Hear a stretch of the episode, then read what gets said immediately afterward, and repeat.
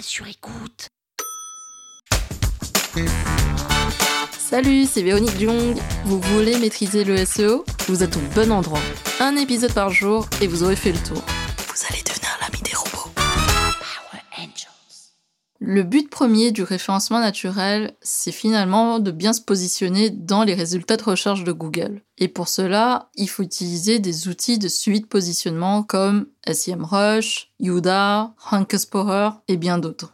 Et pour bien faire remonter une page dans les résultats de recherche de Google, donc bien la positionner, on va utiliser différentes actions pour bien faire remonter la page dans les résultats de recherche du moteur. On va optimiser les contenus du site, on va optimiser les titres du site, car l'objectif final, c'est de référencer la page. Et il est hyper important de connaître les positions de son site sur Google parce que c'est grâce à ces positions qu'on sait est-ce qu'on est suffisamment visible ou pas dans les résultats de recherche de Google. Si vous êtes positionné dans le top 3 de Google, donc entre le premier et le troisième résultat de la page de recherche, cela veut dire que vous êtes hyper visible et félicitations, vous êtes parmi les premiers dans Google. Si vous êtes positionné en dessous de ce troisième résultat de Google, vous êtes toujours sur la première page, vous êtes toujours relativement visible, mais en termes de taux de clic, c'est-à-dire les internautes qui vont cliquer plus naturellement sur les résultats de recherche, vous allez moins absorber tous les clics des internautes parce que des études montrent que les internautes vont cliquer plutôt entre le premier et le troisième résultat de recherche et en dessous, ils vont beaucoup moins y aller dessus. Donc l'objectif, c'est vraiment de se battre pour les trois premiers résultats de recherche de la première page de Google.